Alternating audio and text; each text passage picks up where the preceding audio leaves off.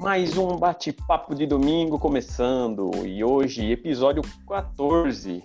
Somos um grupo de pessoas engajadas em busca da vida plena, que decidiram se unir no propósito de disseminar o conhecimento adquirido e as experiências vividas ao longo desse processo.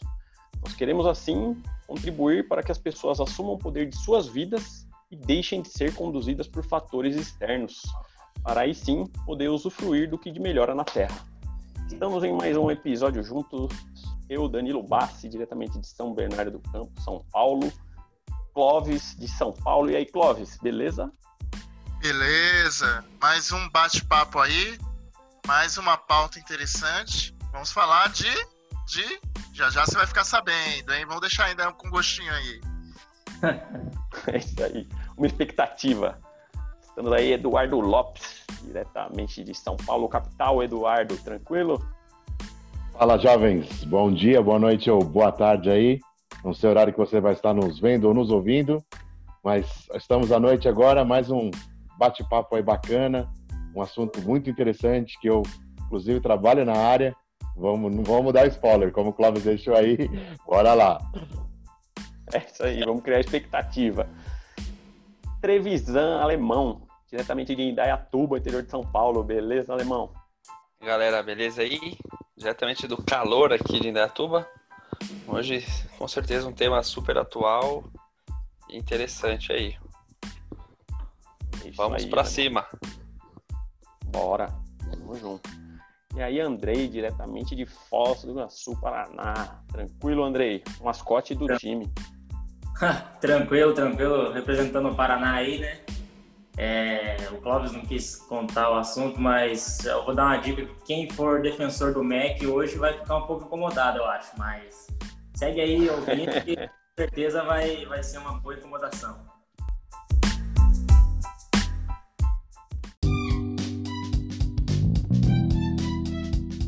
Vamos lá, enfim, vamos revelar.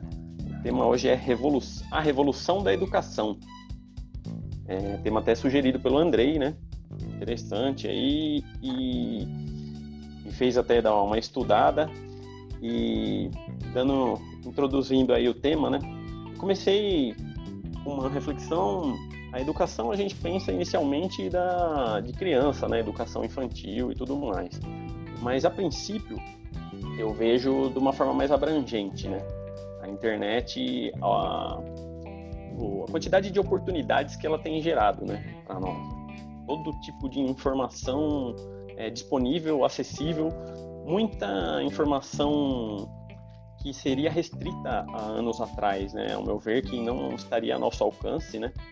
É, é uma democratização, né, de muitos conteúdos que são disseminados né, na internet de especialistas, outros não, igual nós, né? A gente expondo é, vivências nossas que é de grande valia também, né? E, mas eu acho que um, um destaque assim, a gente vê, é, a gente ter acesso a coisas que nós não teríamos. Eu vejo até de forma gratuita hoje, coisas que seriam restritas a um grupo seleto, né? E hoje em dia a gente consegue buscar em, de qualidade e em grande quantidade também. Até difícil a gente conseguir absorver tudo que tem disponível, né? Eu vejo que há um tempo que os diplomas perderam um pouco o valor, né? Hoje tem gente atuando fora do seu, seu segmento, da sua formação, muitas vezes até melhor é, do que uma pessoa que tem a formação específica para atuar naquilo, né? Eu acho que está muito atrelado a temas que a gente comentou anteriormente, propósito, pode ser que a pessoa foi conduzida a ter uma formação que não é aquilo que tocava no coração dela, e eu acredito que ela pode é, exercer uma atividade até melhor do que uma pessoa da formação em si, né? É, essa revolução, essa nova era, eu acho que essa revolução da educação, ela traz uma instabilidade, né? Eu acho que tempos de, de anteriores de revolução industrial, vamos dizer, a gente era muito formado, né? Principalmente aqui, a gente do ABC de São Paulo, a gente era formado para entrar na indústria, né? Era um grande sonho da grande parte da população e para ter estabilidade, né? Eu acho que hoje esse dinamismo da, dessa revolução da educação, ela traz mais instabilidade, né? Eu acho que a gente tem que aprender a, a, a conduzir isso, né? Ressignificar alguns conceitos, né? É, é, um desafio, né? A gente acompanhar isso. E agora eu tenho um otimismo, né, com relação a isso. Eu acho que é muito bom, né? É muito dinâmico. É difícil acompanhar né, essa evolução, mas eu vejo como otimismo, que eu vejo muita valorização humana, né? É um momento, é difícil da gente acompanhar, né? Hoje tem a máquina para muitos raciocínios lógicos, por exemplo, que há tempos atrás eram feitos por homens, hoje máquinas fazem, inteligência artificial, os bancos de dados dando resultados, né? A gente tem que é, a atuação humana acaba sendo de uma forma diferente, né? Eu acho que o desafio aí é só introduzindo, né?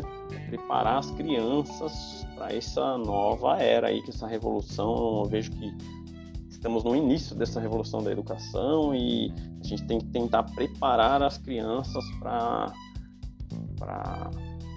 ter sucesso do, e não só sucesso, né, conseguir se realizar, né, e, e lidar com essa revolução da educação, né. Que inclusive eu comentei no último podcast, estou fazendo, iniciei o treinamento do Murilo Gam, Cri Cri Cri, que é criando crianças criativas. E ele aborda muito isso, da revolução, ele fala da educação, do tempo que a gente vive, que é diferente, e que a gente precisa dessa valorização humana, né? Ele fala de vários é, lados é, emocionais, inteligência emocional, solução de problemas, criatividade, resiliência, que são temas que não são de conteúdos programáticos de, de escolas tão comumente hoje e que vão ser essenciais aí para tocar o barco aí nessa nessa, uh, evolu nessa evolução aí.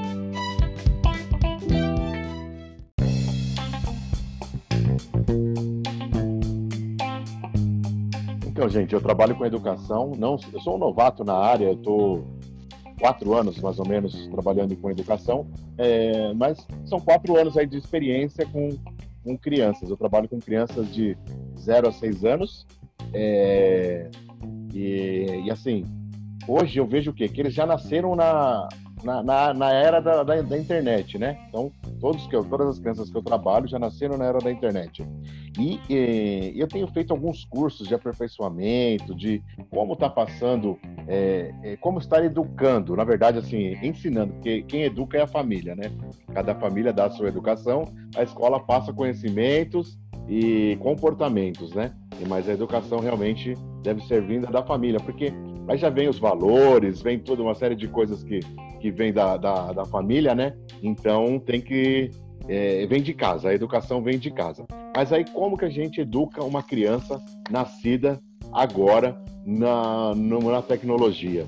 É, estudos mostram aí que a partir de dois anos de idade já é aconselhável a criança mexer no touch.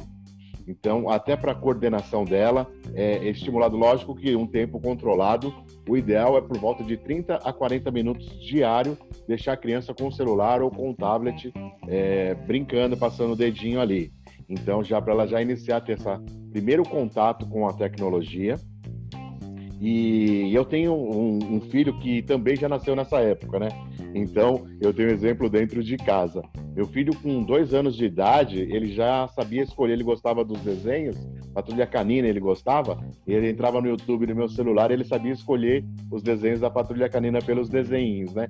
Então ele já conseguia entrar, sabia qual era o YouTube, sabia entrar lá no... Via os bichinhos, sempre aparece, né? Você entra no YouTube, fica os últimos vídeos ali e tal, como indicação. Então, é, ele acabava já escolhendo os vídeos dele. Então, as crianças hoje, elas têm que ser tratadas diferente, diferente do que nós, nós fomos tratados. Então, é, inclusive até no meu trabalho a gente procura introduzir muita tecnologia, muitas brincadeiras é, que envolvam, que fale de internet, que fala dessa realidade. É, e não tem como também você tentar fugir disso, porque as crianças trazem. Eles hoje, as crianças de 5 anos, 5 para 6, quando eles saem de lá da, da escola e vão para o primeiro ano, eles é, já vêm com é, desenho, os desenhos preferidos, os canais do YouTube preferido deles. Então eles já, já têm um conhecimento amplo dessa área. Inclusive hoje aqui, ó, eu tô, tive um problema para entrar no Zoom pelo, pelo computador, não estava conectando pelo computador e eu nunca usei pelo celular. Eu chamei meu filho, eu entrei e não conseguia áudio. Meu, chamei meu filho de 8 anos que veio me ensinar a colocar, ligar o áudio aqui, porque eu não estava conseguindo ligar o áudio no celular.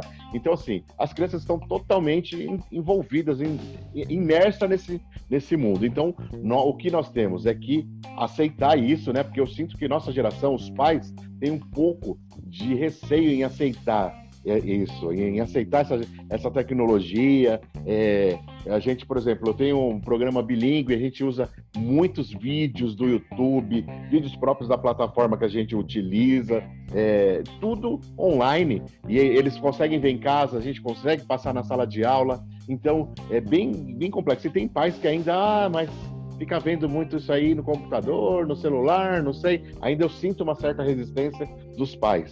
Então, eu acho que a gente tem que começar a trabalhar a cabeça dos pais, essa geração é, mais antiga, né? Um pouquinho aí, o pessoal de, de acima dos 35, eu acho que é o pessoal um pouco mais difícil de aceitar a tecnologia. O pessoal mais baixo acaba aceitando. Então, a, a educação, cara, não tem, ela entrou num rumo sem volta. Eu creio que não tem mais volta. É, cada dia mais a, a educação vai estar tá partindo para o lado híbrido, é, híbrido, né? E, tanto físico lá na sala de aula como online, é, com conteúdos para casa. Tem alguns aplicativos hoje que já existem é, que eles chamam de é, Flip Learning, que é o que, que é? A criança ela assiste, ela entra num canal lá do é um aplicativo, né? Ela entra nesse aplicativo, ela já conhece todos os conteúdos, ela assiste aulas, os professores postam as aulas deles lá e, e a criança assiste antes de chegar na sala de aula. Então ela já chega na sala de aula com conhecimento. E aí entra o quê? O papel do professor. O professor também mudou. Hoje o professor não, não é mais uma pessoa que ensina. Hoje ela é uma pessoa que conduz a sala, que conduz o, o conhecimento, que divide, né? Porque o professor acaba aprendendo também com os alunos. Então, eu acho que a educação hoje o pessoal chama de educação 4.0. Então, a educação 4.0 tá aí com tudo, veio para ficar, não vai, não vai, vai ter retrocessos. Dentro dos cursos que eu fiz há um tempo atrás, uns, foi no final do ano passado, no, outubro, novembro do ano passado, eu fiz um curso e no final tiveram uma, é, uma, é, foram várias palestras, foi o dia todo de palestras, né? E vieram pessoas, várias pessoas da área de, de educação. Eu não me recordo o nome da, da mulher que, que passou isso agora para passar para vocês, mas é, ela falou assim, gente, o que vocês, a faculdade, o modo de faculdade que vocês conhecem, é, não vai durar 10 anos. Não vai durar 10 anos. E aí, gente, veio a pandemia com a pandemia, eu acho que já aconteceu muito isso, porque tá praticamente todo, tá todo mundo online, tá tudo online, e quando retornar, quando for liberado a volta da educação, é, com certeza não será mais a mesma. Então, a previsão que a mulher deu de 10 anos aconteceu em menos de um. Então, é bem isso, a educação foi, pegou o rumo que não tem mais volta, a educação vai cada dia mais tá, na internet, em aplicativos, e, e aqui o que você acabou falando, Danilo, é, hoje eu acho que o jovem não vai ter mais interesse em estar fazendo faculdade mesmo, porque eu acho que não vai ter a necessidade. As empresas estão mudando, isso demora, demanda um certo tempo, porque é cultural, né? Mas eu creio que muito em uhum. breve é, também as empresas não vão estar exigindo faculdade, vão estar exigindo conhecimentos. Tanto que a própria BNCC, que é a Base Nacional Comum Curricular, que é o que o governo é, ela é uma, uma diretriz para que todas as escolas do Brasil, do Iapoque ao Chuí, é, sigam aquela base, né? Então, dali, seguir aquela base. A BNCC, ela não vem mais falando de matérias, ela vem falando de habilidades.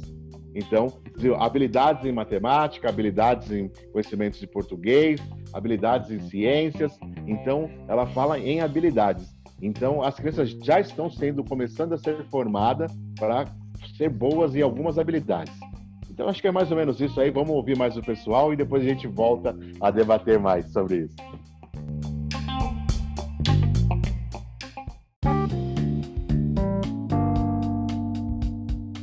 Só para que eu peguei do Eduardo aqui, né? A, é. a mulher que te falou que duraria 10 anos, né? É Agora já teve um piloto para validar que funciona, né? E outra coisa que você falou das crianças terem conhecimento, além de conhecimento que elas aprendem muito fácil, elas têm opinião, né? Eu também tenho um filho pequeno aqui, o cara tem opinião, meu. Ele, não, isso aí eu não gosto. Isso aí não... não, mas é legal, não. Não gosto. Ponto final. Mas bem interessante. É, só queria pautar isso aqui, que eu achei que seria um link legal. Mas eu, depois eu falo mais. Acho que o André quer falar e o, e o Clóvis deve estar tá doido para a provocação. É. Uns dados aqui que eu peguei também, eu depois pegar... eu falo.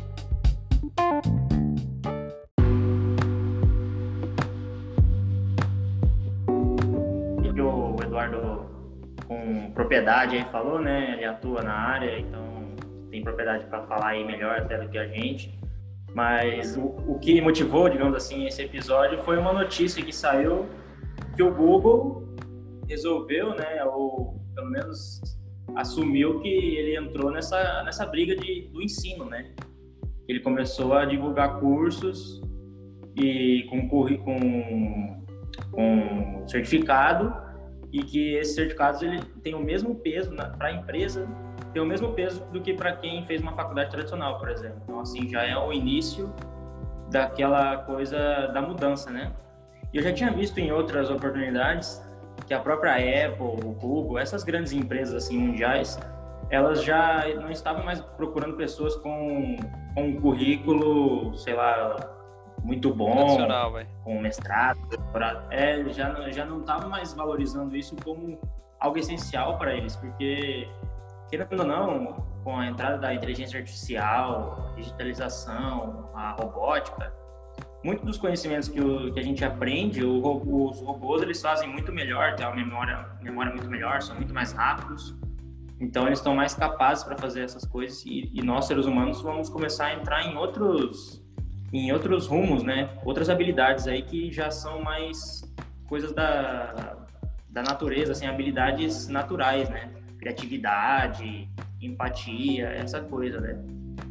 Então, acho que foi bem interessante o que o Eduardo falou e, e é aquela coisa da transformação, né? A gente vê aquele conceito da transformação, quando transforma, não volta mais o estágio anterior, né? E acho que é o que está acontecendo na educação e no mundo, em todas as profissões, em tudo está rolando por aí. E o coronavírus, essa pandemia, eu acho que se estava previsto em 10 anos acabar a faculdade tradicional, eu acho que encurtou isso para 5, 6 anos. Eu acho que acelerou o processo, sabe? Não, eu só ia comentar que o, ele falou das habilidades, né? O Andrei, realmente, fazendo um paralelo, né? Que eu vi, assim, a educação há pouco tempo formava e muitos ainda estão passando por essa adaptação, né? Mas formam vestibulandos, né? Formam pessoas para graduação. E acho que é uma tendência da revolução da educação é formar uma pessoa mesmo, né? um cidadão que tem essas características que o Andrei pontuou, né? De essa questão emocional, interpessoal e intrapessoal também, né? E essas o, a inteligência artificial vai demorar, ou pelo menos um pouco mais, para substituir né, o lado humano.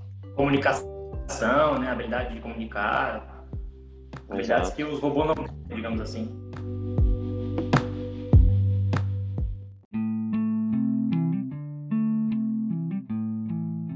Eu acho que a pandemia, ela, na verdade, ela, ela não mudou, né? Na verdade, ela só veio mostrar que certas coisas funcionam e estavam sendo procrastinadas, mas ela não mudou nada, entendeu? A... Acelerou, né? A educação também não mudou, entendeu? É, se ela tivesse mudado de alguma maneira, a educação, principalmente no nosso país, ela estava funcionando e ela não está funcionando. Na maioria dos estados, ela não está funcionando, entendeu? É, por que não está funcionando? É, que nem o André falou, né? Para quem defende o MEC aí, eu gosto de defender o MEC, é muito complicado, porque é, já teve uma tentativa, eu não sei nos demais estados, mas aqui propriamente na capital, de fazer um currículo propriamente baseado nessas questões de habilidades.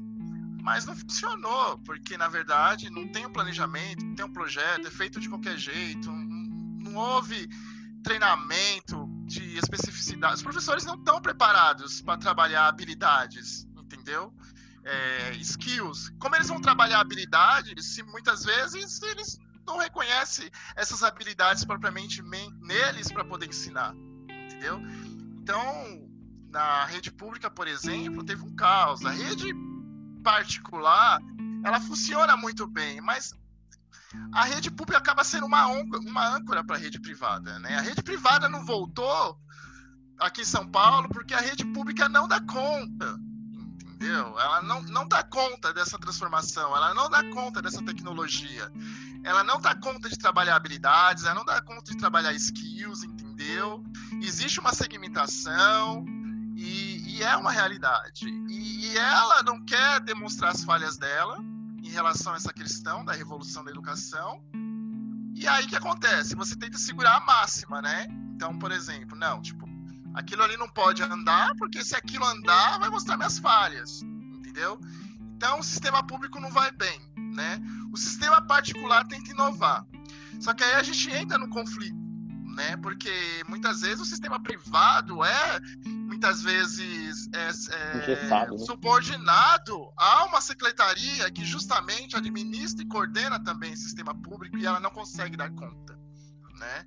A revolução 4.0 está aí, né? A educação 4.0 é, pegou né, esse nicho, né? Que é o learning by doing, né? Que é aprendendo fazendo. Só que a gente tem muito problema né, nessa questão de educação. Né? Eu acho que a pandemia ela veio mostrar que as coisas funcionam, né? Se for bem feito, se houver investimento, né? Se você abrir para esse nicho, funciona, né?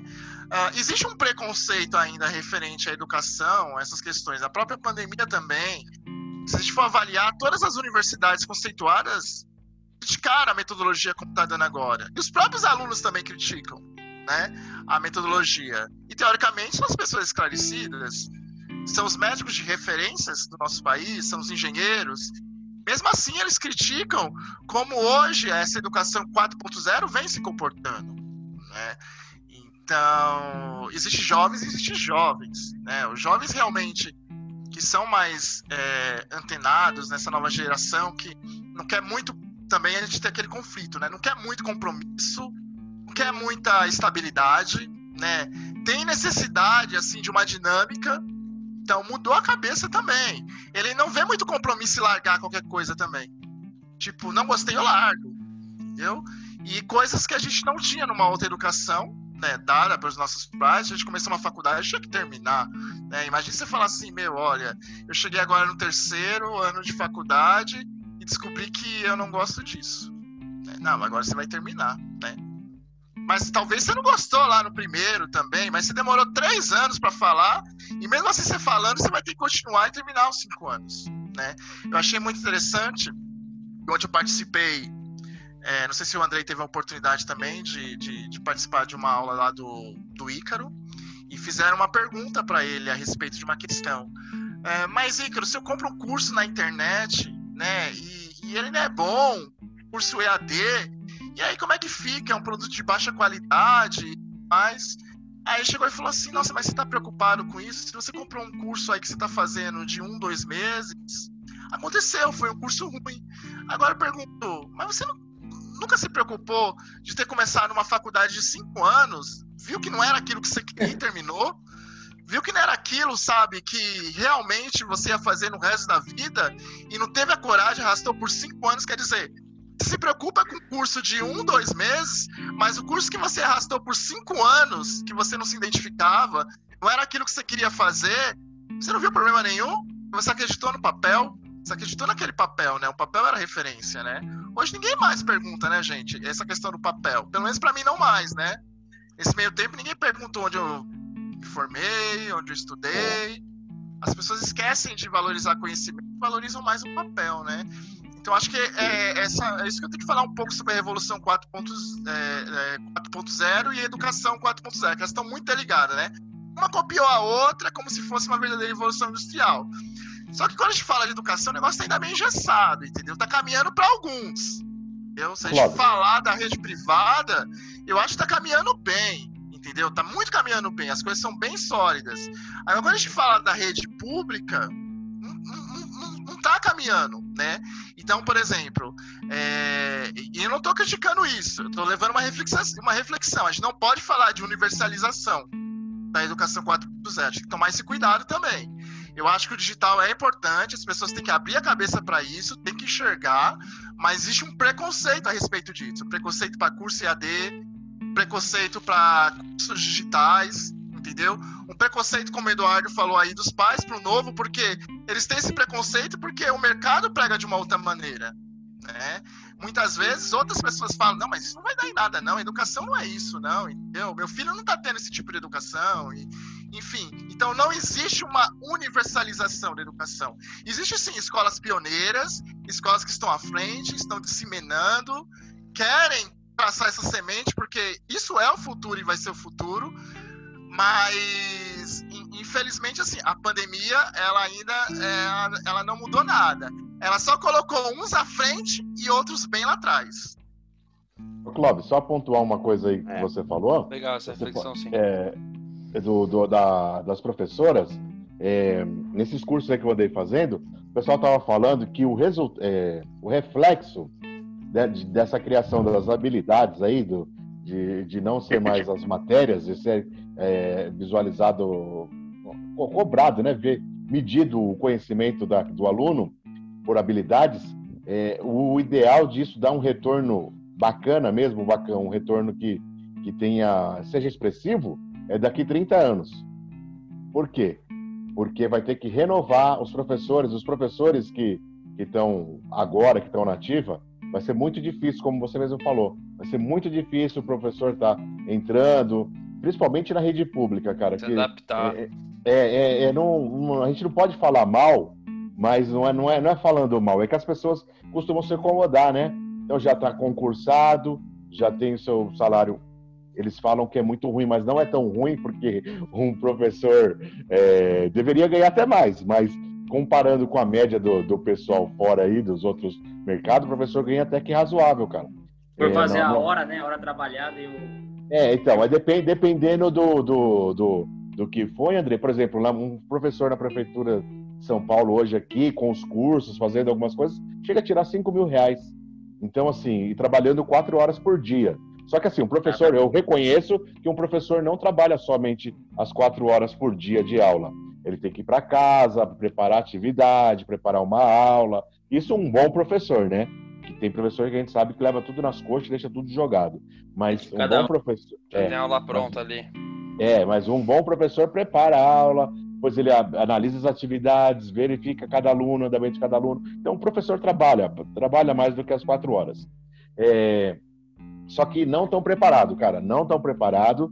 E, e, principalmente a rede pública vai demorar um pouco mais, porque os concursados não vão sair, não tem como tirar de lá. Então vai ter que esperar uma nova safra de professores aí, que estão agora aí, a molecada que está com 13, 14 anos aí agora, deve se formar daqui 7, 8 anos, que vão começar a produzir para daqui 30 anos o negócio tá, tá pegar tá de verdade. É, pegar de verdade.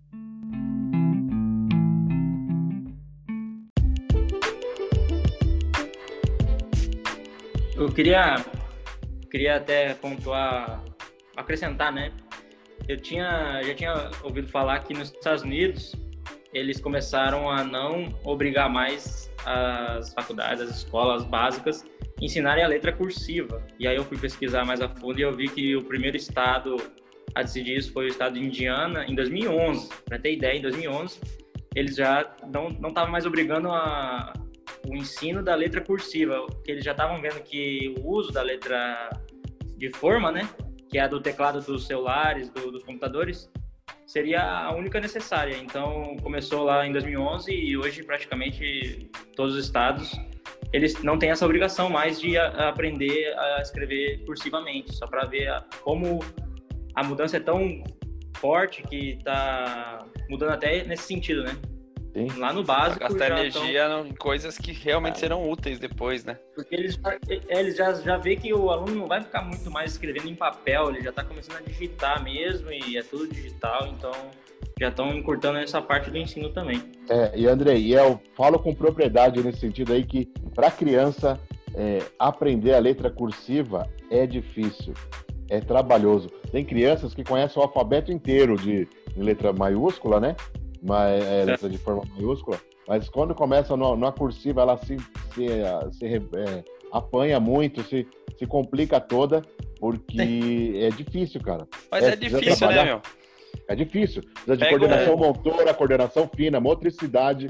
São uma série de áreas que tem que ser trabalhada e, e é muito complicado, é bem difícil. Sem contar que a de- a de forma é muito mais legível, né? Porque tem uns garranchos aí. De Você pega o- os alfabetos antigos, né, meu? Pega alfa maiúscula, alfa minúscula, beta. A gente não sabe de cabeça. Os engenheiros aí podem até saber um pouquinho mais, né? Para Fórmula, criança a dificuldade é a mesma. É. Mas uma ponto, uma coisa que o Eduardo falou também, né? Os professores estarem adaptados ou não.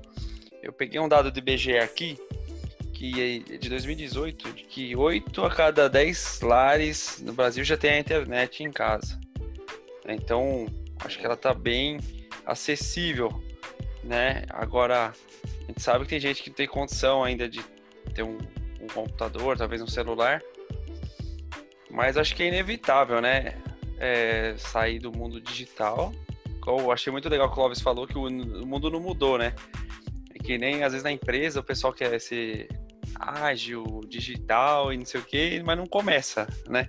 Sempre vai postergando e, e vai embora.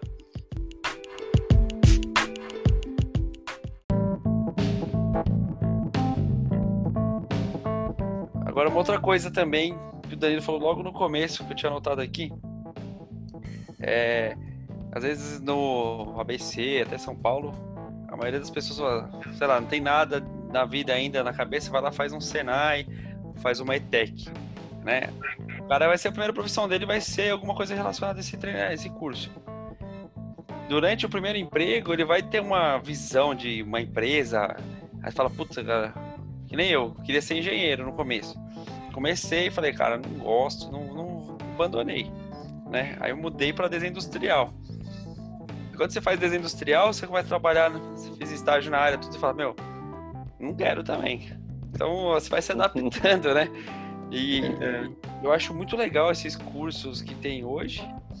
Já fiz muito curso EAD, embora o pessoal fale mal, tem plataforma que é muito bacana, bem de, do Senai, já fiz, que eu gostei, do Sebrae, do Murilo Gun, eu fiz aquele de criatividade, achei sensacional, a, a- a tocada, né? Você faz no horário que você quiser. Nossa, legal mesmo. Você não tá na vibe, você faz depois. Cara, não tem mais desculpa, né? É. Eu acho que o maior desafio, como já comentamos aqui, é saber selecionar algo que você fala, meu, agora eu vou pegar esse curso aqui que é, eu vou fazer, que é bom. Né? Saber qual conhecimento que você vai querer adquirir naquele momento e qual retorno você espera dele. É. Gente, deixa eu só trazer um para vocês verem aí um. Eu trouxe um- uma pesquisa feita nos Estados Unidos recentemente com crianças de 6 a 12 anos. Foram perguntado para eles qual era o sonho de consumo deles. De 6 a 12 anos, as crianças. Em 48%, é, com 48% o iPad. É,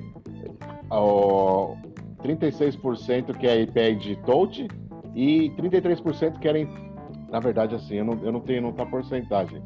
É, a, a fonte é da Nielsen de 2019. É isso mesmo, ó. O iPad, 48%. O iPad Mini, 36% querem. iPad Touch, 36% e o iPhone, 33%. Então, esse é o sonho de consumo das crianças. Então, todo, o que, que eles querem? Tecnologia. E a tecnologia, o que? Eles aprendem. Então, sempre aprendendo.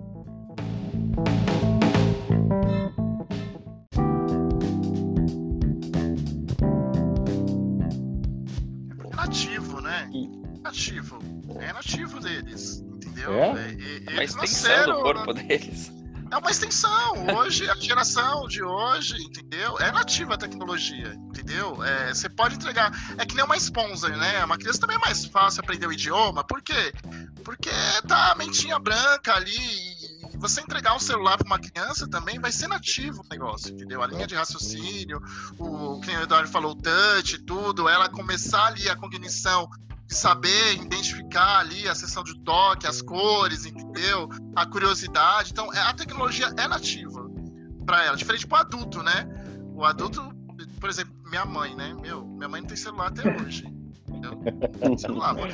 E, e eu falo, mãe, pega o celular. Eu não quero esse negócio aí, que não sei que lou- loucura, né? Então, assim, não tem. Minha mãe não tem celular e vai ter, porque ela é resistente, entendeu? Vê minha como avó- problema, entendeu? Então, É, minha, minha avó era assim hoje não larga o celular. Não para, É, avós- tem muitos, meus avós tão tem usando muitos também. que viram adeptos, né? Ficam mais intensos do que os jovens. não, mas, mas, mas só pra terminar, mas falando de tecnologia é verdade. É, eu, minha mãe ganhava uns. Tipo aquelas tecnologias de eletrodoméstico, né? Aquelas panelas, tudo moderna, tudo. Nossa, assim, não, eu nunca vou usar isso, não sei o quê. Passou três meses, né? Três meses. Hoje a cozinha dela é totalmente tecnológica, não vive sem. Né? Aquelas panelas de pressão, panela de arroz. Esses dias ela esque- é, deu problema de falta de energia, essas coisas. Ela falou: Nossa, Clóvis, esqueci como é que fazer arroz na panela normal. Eu falei: Eita, mãe, como assim? Tava reclamando da tecnologia, esqueceu de fazer arroz assim no modo convencional. Nem percebeu, né? Já aderiu.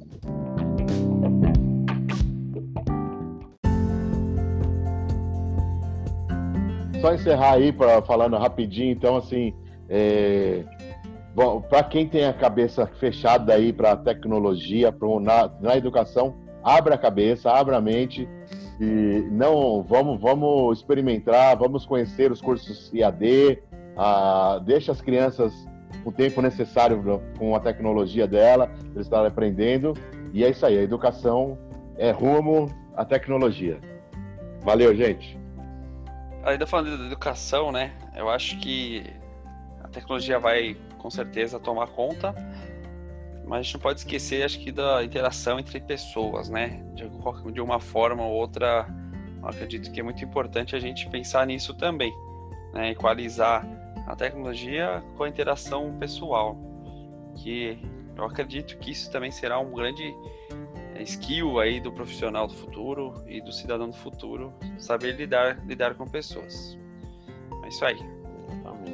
As considerações finais, né? Ela sempre vem com aquela pitada de provocação. E muito o que falar, né? Que o mudou essas coisas, eu acho que não mudou tanto, né? É, aquilo que eu falei, né? Ele só veio é, mostrar que certas coisas funcionam e te dar uma sacudida para você colocar em prática aquilo que você procrastinava. Então, se der a Boa. oportunidade, né, de, de conhecer tecnologia, aprender tecnologia, entendeu? E se envolver com essa educação 4.0. É, eu também vou nessa linha também. Eu acho que é, assusta, né, um pouco a- essa mudança, essa velocidade, essa no- essas novidades, né? Mas acho que assim, eu acho que não vai adiantar nada quem tem preconceito com tecnologia ou com EAD ou com qualquer outro tipo diferente de ensino, né? É, não, vai- não adianta de nada ter esse preconceito, criticar, porque se conseguir, se as crianças ou, ou os adultos, os jovens, as pessoas começarem a se identificar com isso, é, é natural que vá acontecer um movimento para essa, para essa direção, assim como está acontecendo para redes sociais e para todo tipo de tecnologia. Então, assim, acho que é, é, abre a mente, começa a se questionar se os seus pensamentos não estão te deixando para trás e, assim, o lado bom é que ainda tem tempo, dá para se adaptar ainda, os sinais estão aí, então acho que é só questão de começar a aceitar o diferente e se adaptar. Eu também acho que o dinamismo é muito rápido, né? O dinamismo é muito grande dessa evolução. E é difícil as pessoas acompanharem isso, né? Mas eu acho que a questão é valorizar sempre esse lado humano, que independente da tecnologia e dessa evolução, o lado humano sempre vai prevalecer, acho que vai se destacar até mais. É isso aí, galera. Valeu, até a próxima. É, obrigado.